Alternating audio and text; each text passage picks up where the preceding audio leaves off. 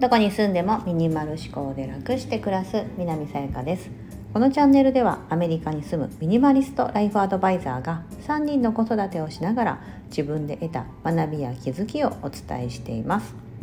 今日は自己肯定感の教科書というテーマでお話をします。はい、以前も紹介したことがある書籍からの引用となります。その名も自己肯定感の教科書という名の、えーと、本でして、えー、オーディブルで無料であの聞き放題で読めますのでもしご興味があった概要欄に貼っておきます。あのー、お聞きいただければと思うんですがこの中で、まあ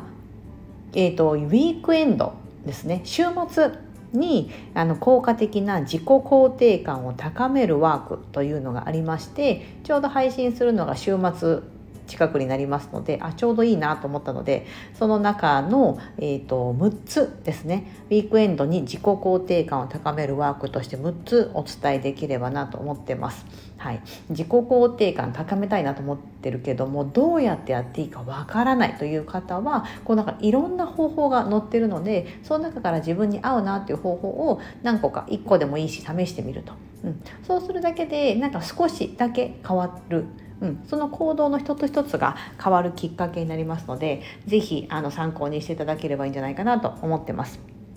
でそのウィークエンド週末に自己肯定感を高めるワークとして、えーと、6つ紹介されていて、えーと、まず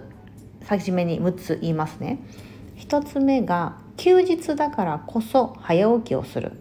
2つ目自分で決めて楽しく実行する3つ目5分だけ掃除をする。4つ目夕暮れ時は明るいところに行く。5つ目30秒のマインドフルネス瞑想法。6つ目自己肯定感体操。という6つなんですね。ちょっとだけあの触れていきますと1つ目の休日だからこそ早起きをするというのはあの何かこう自己肯定が下がってるとかあのあとうつとかなんかそういうパニック障害とかこの本を書いてるあの著者の方も昔パニック障害でものすごい重度のパニック障害でみたいなもう外にも出れないみたいな方だったみたいなんですよね。その方がいろんなことを勉強されてこういった自己肯定感を高めるための方法みたいなのをこう世の中に広めていらっしゃるんですけど、えーと、早起きをするそのメリットとかいろいろねあのあるの皆さんご存知だと思うんですが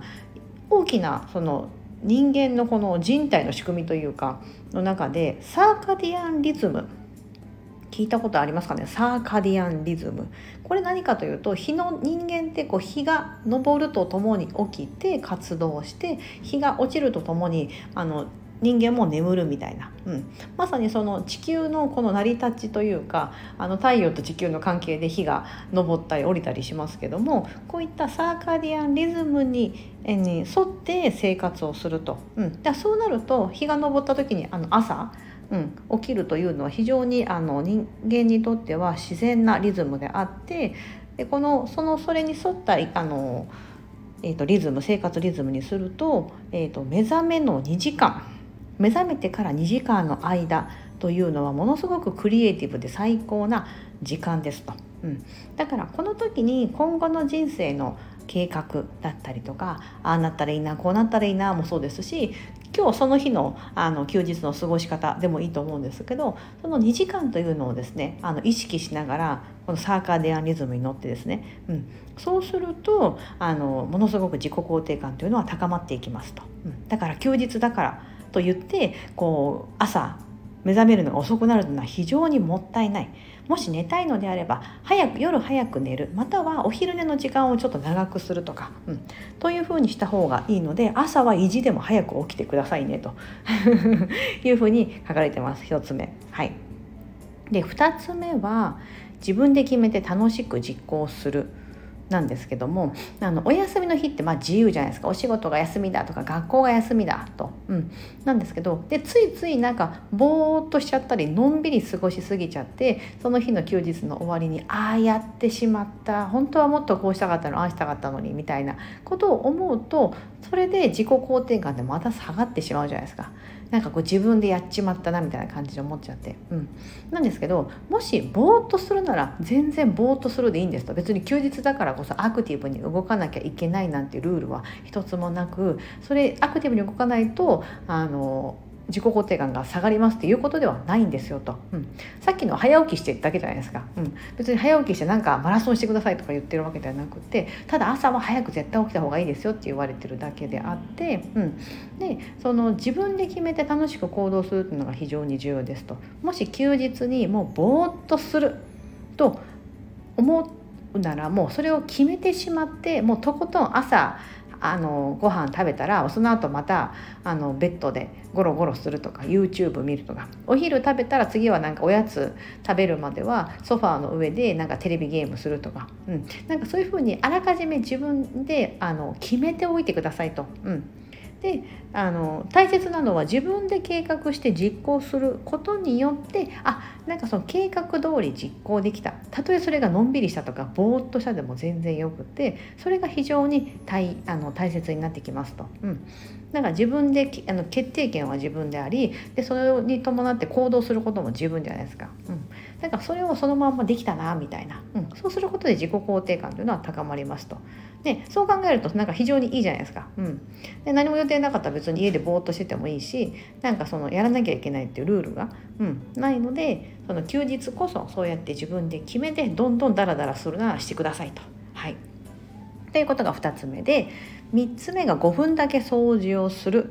とあるんですが、うん、と自己肯定感が下がってしまう原因の一つにマンネリ化というのがあるみたいなんですよね。なんだか毎日同じことの繰り返しだとか、うん、仕事とあの家の往復しかしてないとか恋愛におい置いてる恋愛にね、ね、例えたりとか夫婦関係でもこうなんか同じようななんか特に何のあの変哲もなくただただ過ごしてるとなんだか相手のことが好きじゃなくなってきたみたいなとかそういったマンネリ化ってあるじゃないですか。うん、それを防ぐために掃除というのは非常に有効ですと。うん。あの刺激を与えてあげてくださいと。日常の暮らしの中で、うん、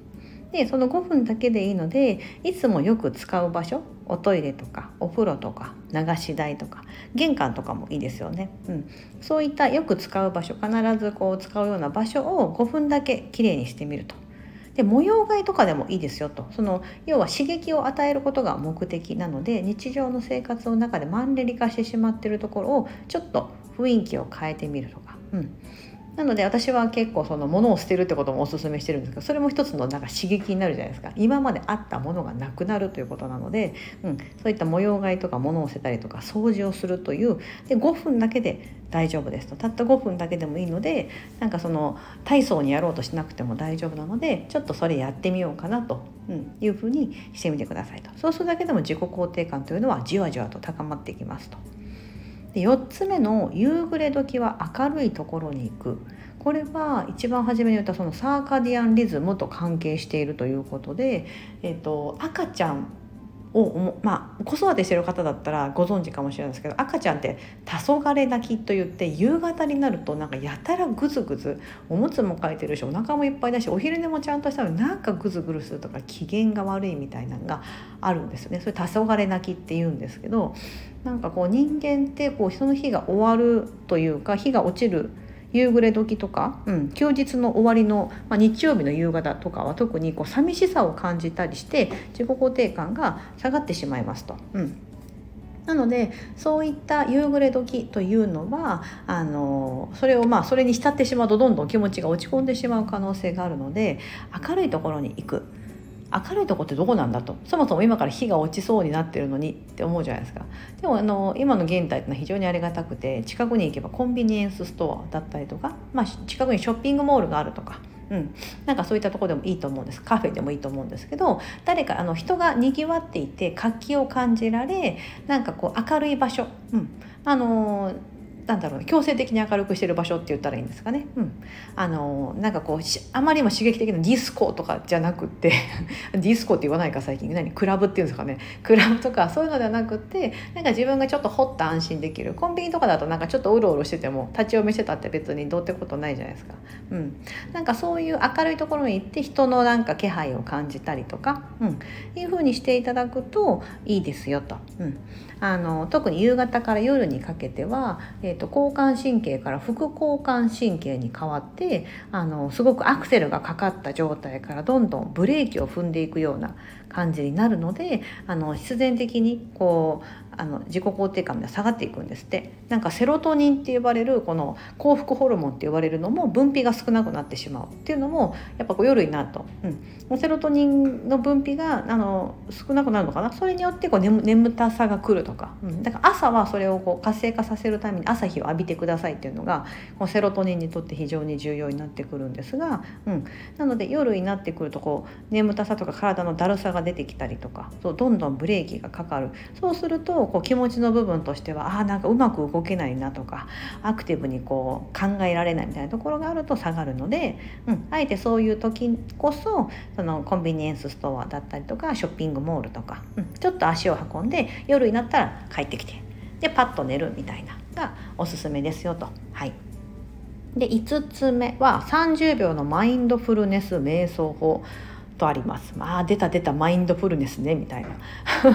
私アプローチ使ってるんですけどアプローチでもねものすごくマインドフルネス押してくるんですけどあのまあなんか難しく考えなくていいですよと。あのこれ何かというとそのどうしても生きているとその過去のことだったりとかあと未来への不安。うん、とかで、まあ、過去への執着未来への不安ということで物にも例えられるんですけどね。物が捨てられない原因ってそこだったりするんですがそういったことでなんか今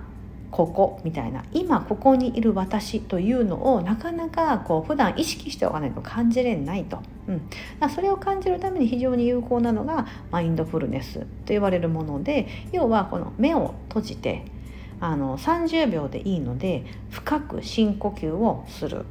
うん、この方が言われてるのは深呼吸大人の深呼吸大体すごいゆっくりあれば8秒ぐらいかかる。1回吸って。吐いてとするの。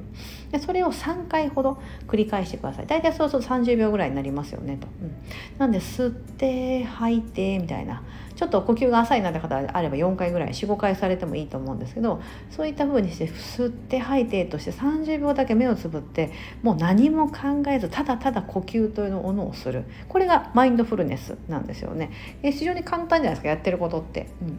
でなんかその30秒というのを今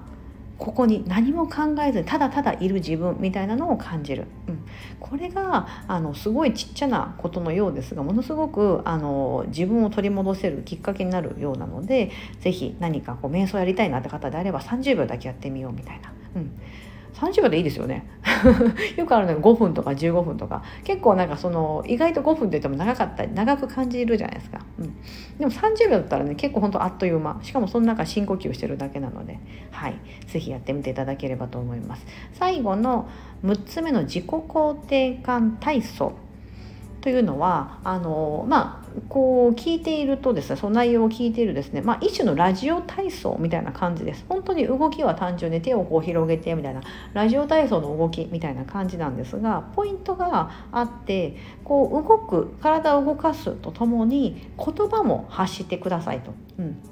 で言う言葉っていうのは「私についてるわ」とか「できるできる」とか「うん軽い軽い」とか最高ゆったりみたいな感じでなんかこの動きとともに何かそのあのその言葉の指定があるわけではないんですが、うん、なんか気持ちいいとかすごくこうプラスの言葉うん、だったりとか自分を肯定してあげるような言葉を言いながら軽い動きをやってください体操をやってくださいねと、うん、そうすることであのたったその動きとともにそのああの言葉にすることでより脳にインプットされたりとか意識するようになったりして自己肯定感が高まっていきますよというようなことが紹介されていました。はい、1つ目が休日だからこそ早起きをする。2つ目自分で決めて楽しく行動する。3つ目5分だけ掃除をする。4つ目夕暮れ時は明るいところに行く。5つ目30秒のマインドフルネス瞑想法。6つ目自己肯定感体操あーなんか自己肯定感下がってるかもなーっていう方がいたら週末はこの5つあの6つのうちのどれか1つだけやってみようかなみたいなことで始めていただくとじわじわと知らぬ間に自己肯定感というのは高めていくことができるかもしれません。はい、ご興味があったら概要欄の方のあのオーディブルで本当無料で読めますので、うん、あのぜひ見ていただければなと思います。今日はここまでになります。はい、お聞きいただき本当にありがとうございます。素敵な一日をお過ごしください。